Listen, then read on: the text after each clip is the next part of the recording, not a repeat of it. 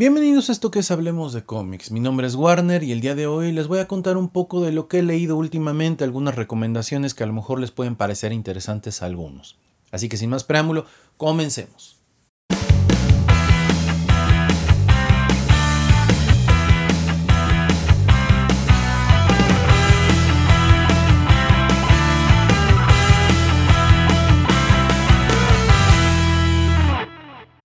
Tenía rato que no subía yo un audio.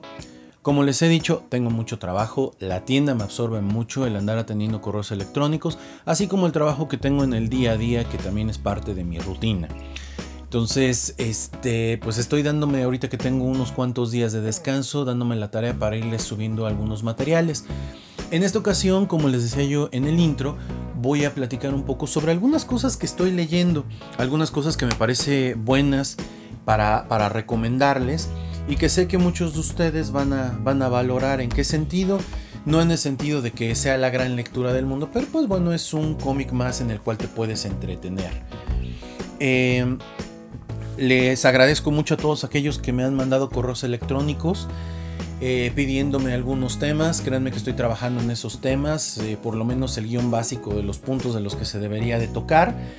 Y también a todos aquellos que me han escrito para decirme esto no me gusta, etcétera, etcétera. Créanme que ya lo anoté, diré en la película de Bot, lo anotamos aquí, lo pusimos aquí en el aire y la neta me vale madres porque voy a seguir haciendo lo que se me pegue la fregada.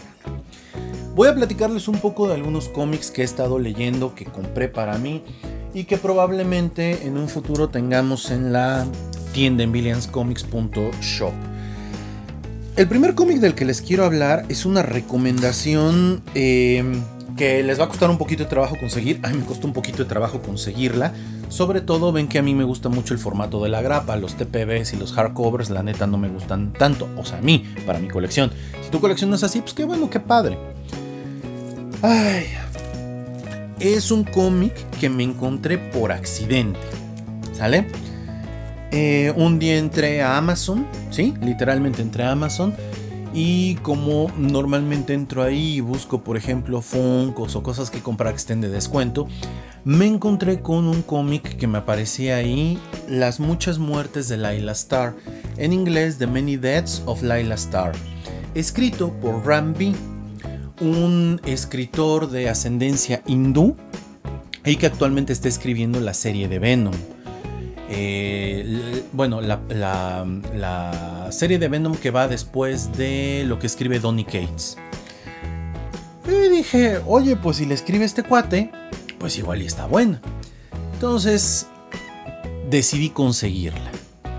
Y válgame Dios, qué pinche cómic tan chingón. Así, ¿eh? A ese nivel. Tenía rato que no me sorprendía algo eh, independiente, pues. Esta serie es publicada por la editorial Boom.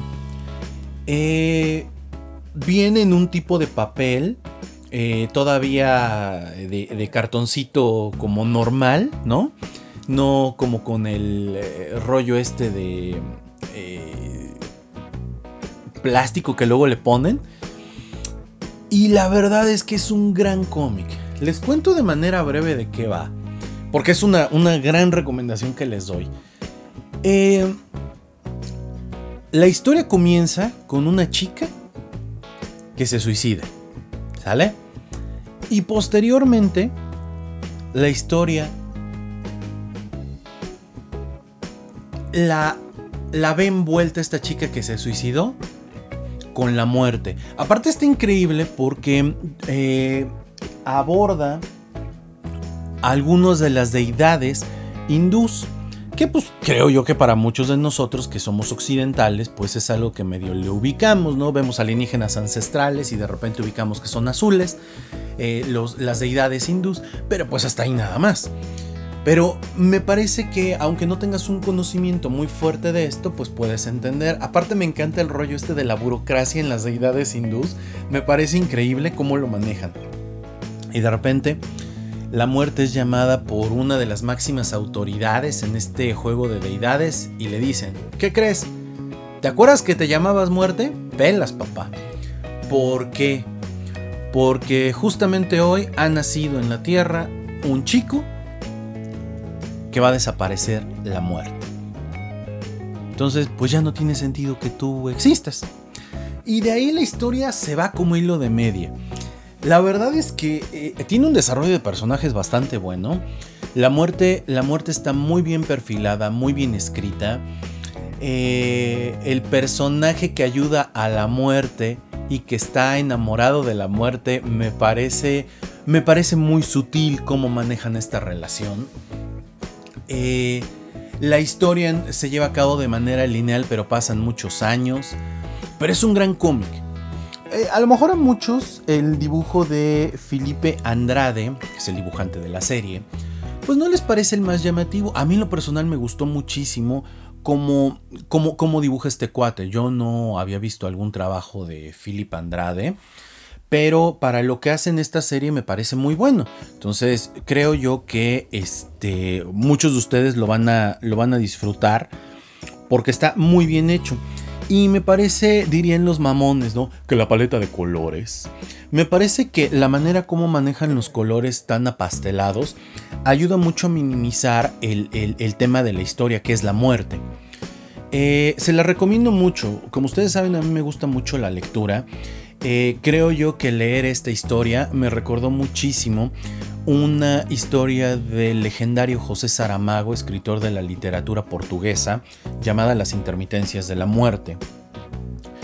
Eh, yo, soy muy fan de, este José Saramago, me he echado prácticamente todos los libros que publicó eh, y creo yo que este libro tiene, bueno, este, este cómic tiene mucho de, del sarcasmo, quiero ponerlo así, de, de, que maneja, que maneja José Saramago directamente en las intermitencias de la muerte, ¿no? O sea, es hasta una sátira, si lo quieres ver así. Está muy bien.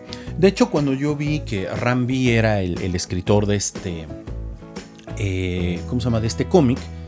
Eh, dije, oye, pues entonces habría que darle una oportunidad al cómic de Venom a la, serie corriente que está en este preciso momento circulando en Estados Unidos. Deben ir por el número 9, número 10. Estamos en julio del 2022. Más o menos por ahí debe de ir. Y entonces me di un poco a la tarea. Me compré para mí los cómics de Venom. Eh, dije, pues a ver qué tal. Y miren, creo yo que Ram eh, le pasa algo. Creo que tiene potencial de ser un gran escritor cuando le permites, eh, como todos los escritores, ¿no? Tener libertad. Con Venom lo siento un poquito atado. Entiendo a dónde va su historia con Venom, la, que lleva ahorita, pero creo yo que va a tardar mucho en llegar. Pero es un buen escritor. Me gusta mucho la manera como utiliza los diálogos. Hay, eh, cada escritor en el mundo del cómic tiene así como sus puntos mágicos, pero él tiene algo en el diálogo muy interesante. Permite que los personajes hablen de la manera que deben hablar o sea, yo sé que suena medio loco, ¿no? Pero cada uno de los personajes tiene una voz propia y te permite una lectura muy fácil cuando ellos están hablando. Los momentos de silencio que también maneja en el cómic, ¿no? Me parecen muy buenos.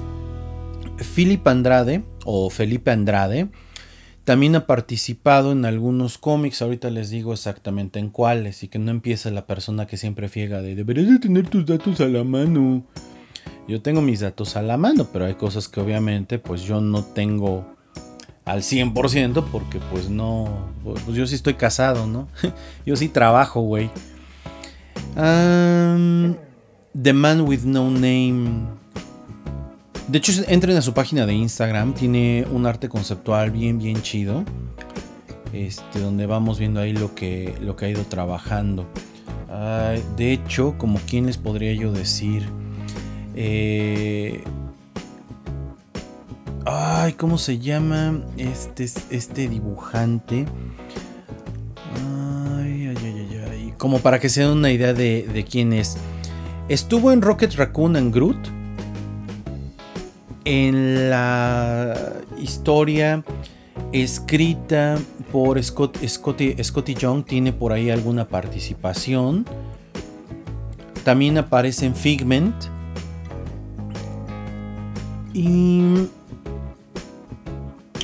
Tiene también apariciones en Old Man Logan.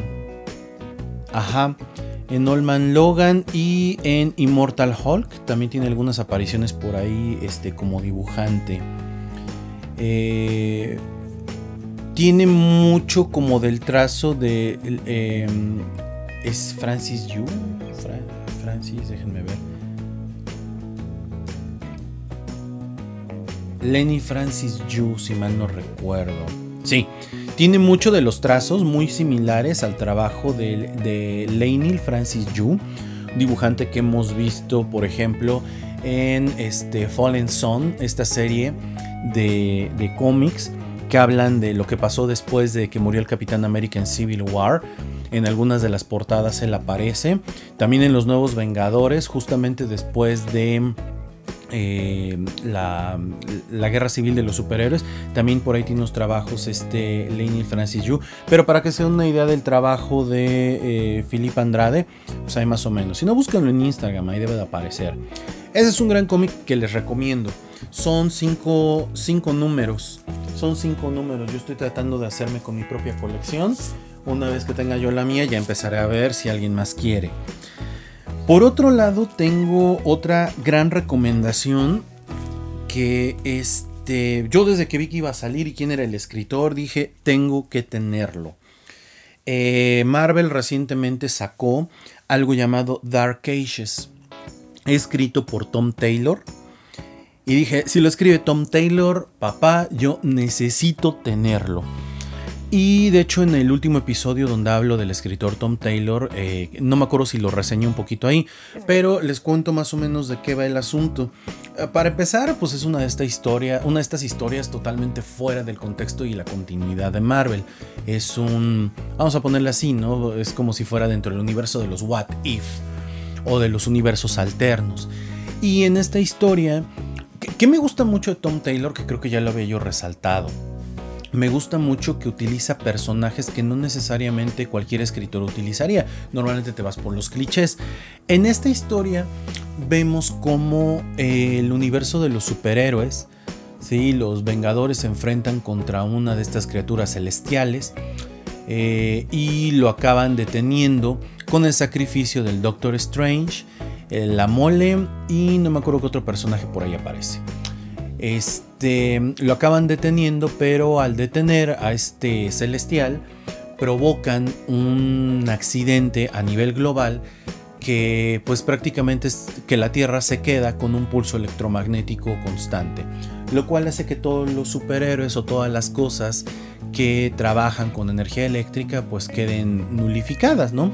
Eh, héroes y villanos se ven afectados, así como toda la sociedad. Y a partir de aquí nos empiezan a contar una historia muy interesante de qué le pasa a esta tierra cuando los, superhéroes dejan de tener eh, energía eléctrica. Y entonces, bueno, pues empezamos a ver la historia contada por Spider-Man, empezamos a ver cómo los héroes se han dividido en facciones, cómo el mundo se ha vuelto más peligroso, cómo eh, un villano empieza a tomar una mayor participación en esto junto con otros villanos, que en este caso es Apocalipsis. Está bien interesante, ¿no? Cómo lo van manejando. Eh, y, es una historia bastante fresca para los que se quieren acercar al, mundo del cómic. No necesitas conocer nada más. Me gusta mucho el trabajo que hacen con... Eh, la familia de Spider-Man. Inclusive les voy a decir algo o sea, digo, ya si te quisieras poner así como para contar una historia más grande, pero podrías tomar este eh, Renew Your Vows de Spider-Man que se escribió para eh, el evento de Secret Wars de hace algunos años. Eh, podrías tomar esa pequeña historia y luego llevarla. Sí, una vez que la acabes, echarte Dark Ages como para entender de dónde salió la hija de, de Spider-Man en este universo. Digo, nada más así como, como un dato relevante, ¿no? Este, y para darle continuidad, aunque a lo mejor no haya mucha continuidad, pero pues está padre, ¿no? El poderlo hacer así. Y me gusta mucho también que es la primera aparición de un personaje eh, interpretado por Miles Morales. No les digo más, hay que leerlo, hay que revisarlo. Me gusta mucho esta idea de cómo llevan al mundo, del mundo de la tecnología, a un mundo donde prácticamente todo es... Eh, pues es un regreso como en una época feudal sin caer tanto en el feudalismo. Es una serie limitada de 6 números que vale muchísimo la pena tener en la colección. Por ahí el número 1, el 2 eh, y el 3 se empezaron a volver un poquito caros. Eh, quiero pensar que pues esto fue como derivado de primeras apariciones y cosas así, pero que se va a estabilizar en algún momento. Por eso nosotros en Latina no lo, no lo vamos a tener hasta dentro de un rato y en un precio que sea lo más equilibrado. Pero les recomiendo bastante esta historia como para que la puedan ir checando. Y si ya la tienen, les recomiendo no soltarla. Porque es una historia que con el paso del tiempo va a tener bastante valor. Esa es otra recomendación que les estoy haciendo. Por otro lado, también me, bueno, he estado tratando de leer o retomar algunas lecturas que por ahí ya tenía este, atrasadas o que dije, pues este es el momento como de retomarlas. y eh, empecé otra vez a leer esta historia de los cuatro fantásticos, escrita por Jonathan Hickman. El ron de Jonathan Hickman, que debe ser como del 2000 les gusta? 9, 10 más o menos. Eh, digo, para quienes no ubiquen, eh, bueno, Jonathan Hickman eh, le tengo que dedicar un episodio completo, pero para mí es uno de los escritores más completos en la actualidad. Es uno de estos escritores de cómics. su principal trabajo ha sido con Marvel, no hablando de cosas muy comerciales, también tiene trabajos independientes. Pero me parece que Jonathan Hickman es uno de estos escritores muy confiables. Recientemente la empresa Marvel le quitó la responsabilidad de los X-Men. Y miren, que, y, miren que la verdad pintaba muy interesante lo que estaba haciendo. Son de estos escritores que le gusta desarrollar historias a largo plazo. No es un escritor que en sus primeros 5 o 6 números vas a tener la perspectiva total de lo que va a hacer. Es de estos escritores que me imagino yo que cuando llega a las oficinas centrales les dice, tengo esta idea, la tengo dividida en tantas partes, si tú vas a hacer algunos eventos intermedios, avísame para ver cómo los puedo ir adecuando. Pero se puede aventar historias larguísimas y este ron de Fantastic Four a mí me parece buenísimo. Eh, lo pueden encontrar con nosotros dividido en volúmenes.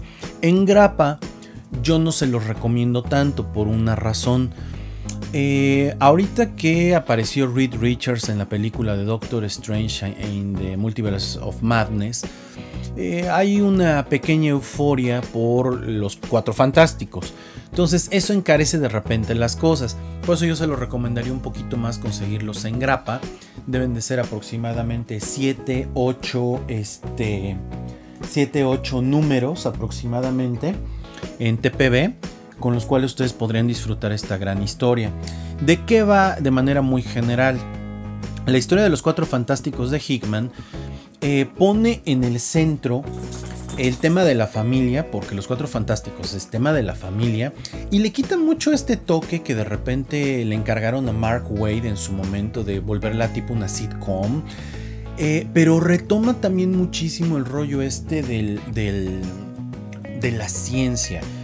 Créanme que por lo menos el primer volumen de Fantastic Four eh, abarca, ahorita les digo qué números abarca. El primer volumen se llama Resolverlo todo, Solve Everything. Y es del 400, les digo cuáles son los números que abarca. Abarca del 570 al 574, es decir, son 5 números en total. Habrá quien diga, no, son 4. A ver, es 570, 71, 72, 73, 74. Porque nunca falta el baboso que no sabe hacer cuentas. Y en, este, en estos primeros números está muy centrado, muy centrado en este, en Reed Richards y su relación con su familia. La verdad me gusta mucho. Es la primera vez que vemos el consejo de los, de los Reed Richards. Este es un grupo de Reed Richards multiversales. Que de hecho, de hecho, esta película de Doctor Strange in the Multiverse of Madness. Sí, trata de pintar un poquito esta idea de los múltiples, eh, las múltiples versiones de los personajes. Aquí me encanta esta escena que tienen, en donde te muestran a las diferentes variaciones que hay de los Reed Richards, ¿no? Este, de hecho, eh, considero yo que mucho del, del Spider-Verse famoso que todo el mundo mama, este, pues tiene muchas bases en esta lógica que implanta Jonathan Hickman. Pero acá vemos cuál es la principal preocupación de un Reed Richards como científico, y su principal preocupación es solucionarlo todo. Tiene un intelecto impresionante el tipo, y lo que quiere hacer es solucionar los problemas de todo el universo. Y cuando se junta con otros Reed Richards, se empieza a dar cuenta que es parte de... está en su ADN. Todos los Reed Richards quieren solucionar todo. Nada más que la diferencia con el Reed Richards de este universo, eh, que es el universo central donde vemos a los superhéroes, es que él tiene una familia. Los otros han tenido familias. Los otros han, han perdido a sus familias. Y entonces aquí empezamos a ver la relación que él tuvo con su padre y cómo esta relación le costó muchísimas cosas a él y es algo que no quiere perder. La verdad es que este Ron me parece buenísimo. Estos primeros números, les digo, se abocan muchísimo al tema de Reed, pero posteriormente vamos a ver la relación de Reed con Sue la relación con los inhumanos y Jonathan Hickman trata de en, todo este arco que desarrolla completo de ver a los cuatro fantásticos como lo que realmente son, una parte central del universo de Marvel. A mí en lo personal es una de las historias que más, más me gusta y la volví a leer. No es una lectura sencilla, porque a Jonathan Hickman le gusta eh, hablar de, personajes anteriores, de personajes inclusive del origen de, los superhéroes, eh, de, escritos por Stan Lee. Les recomiendo que si quieren saber un poquito más de los Cuatro Fantásticos, se den una vuelta por el canal de YouTube que tenemos aquí en la tienda, que es este Billions TV en donde narro cómics y ahí llevamos por lo menos cinco cómics narrados de las primeras historias de los Cuatro Fantásticos, para que se den una idea de por qué a mí en lo personal me gustan mucho los Cuatro Fantásticos. Esta es otra historia que les recomiendo, Jonathan Hickman, Cuatro Fantásticos, solucionar todo. Si la quieren, nosotros la tenemos en la tienda, si no les aparece porque ya se haya vendido, me dicen y con todo gusto la podemos cotizar para este, enviárselas hasta la comodidad de su hogar. Pues estas son tres historias en las que ya me extendí un poquito para que ustedes puedan este, pues interesarse en el mundo del cómic o retomar. Como siempre les digo, recuerden que Hablemos de cómics es un podcast hecho para los que se quieren aproximar al mundo del cómic. Para los maestros y doctores en el mundo del cómic debe de haber otras cosas. Digo, no es que los corra yo, pero luego los comentarios que ponen pues, son bastante burdos y absurdos, ¿no? Entonces, para los que quieran eh, conocer un poco más del mundo del cómic, pues está este bonito podcast, su podcast amigo. Yo me despido, que tengan una excelente semana y nos estamos escuchando en otro episodio de esto que es Hablemos de cómics. Dejen un comentario, denle una calificación en donde lo estén escuchando, porfa califiquen el, el podcast. Nos vemos, chao.